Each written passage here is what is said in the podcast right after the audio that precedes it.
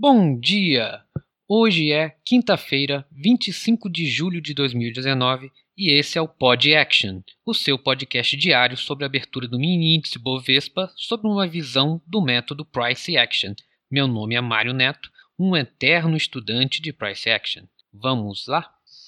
Começando a análise do gráfico diário do WIN Q de queijo 19, percebemos que o movimento de ontem foi um doji com uma barra, com uma sombra gigantesca acima do doji, quase nenhuma sombra abaixo, tá? apesar de ser uma, uma barra de alta.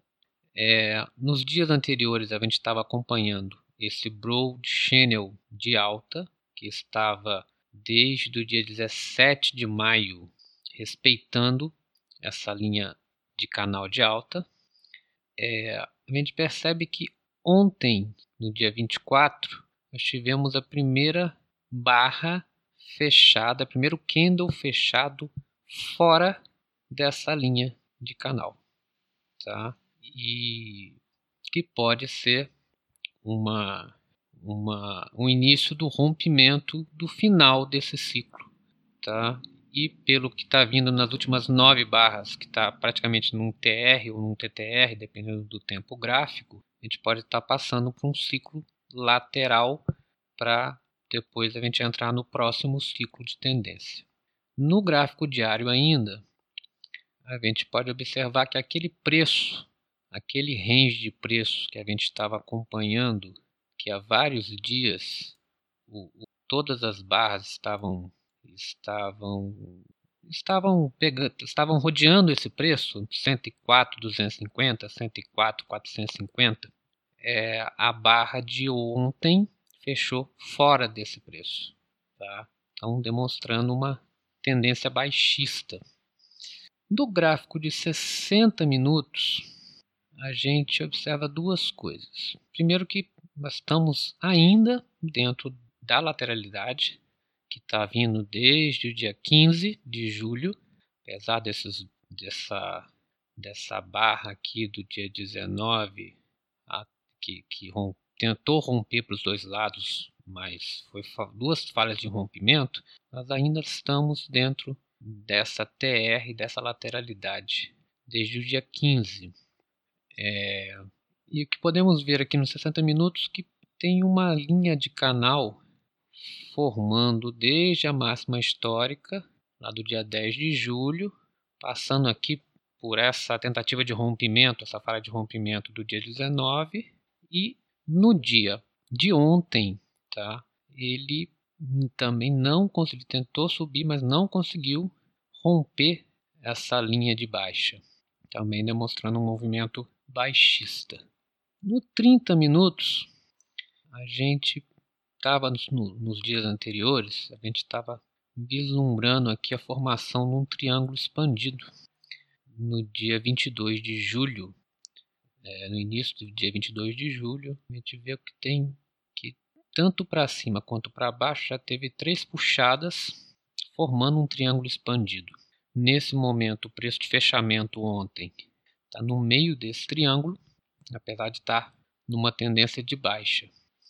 Nos 15 minutos, a gente pode enxergar aqui que teve praticamente um tight channel de baixa no final da tarde de ontem e tendo uma correção e ele voltando com três barras, três barras vendedoras. E a gente observa que a força vendedora na tarde de ontem, amanhã foi uma força muito climática com barras muito fortes.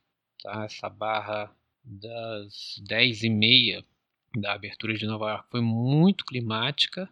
E depois as barras compradoras com muitas sombras até ele fazer lá o, a máxima do dia. E ele veio descendo com pouquíssima força compradora. Quando foi no meio da tarde, ele tentou fazer uma, uma recuperação, uma tentativa de retomada de tendência aqui mas a força compradora estava muito, muito fraca, com muitas sombras, ele voltou a cair no final do dia, tá? respeitando aqui essa linha de canal de baixa que ele está formando.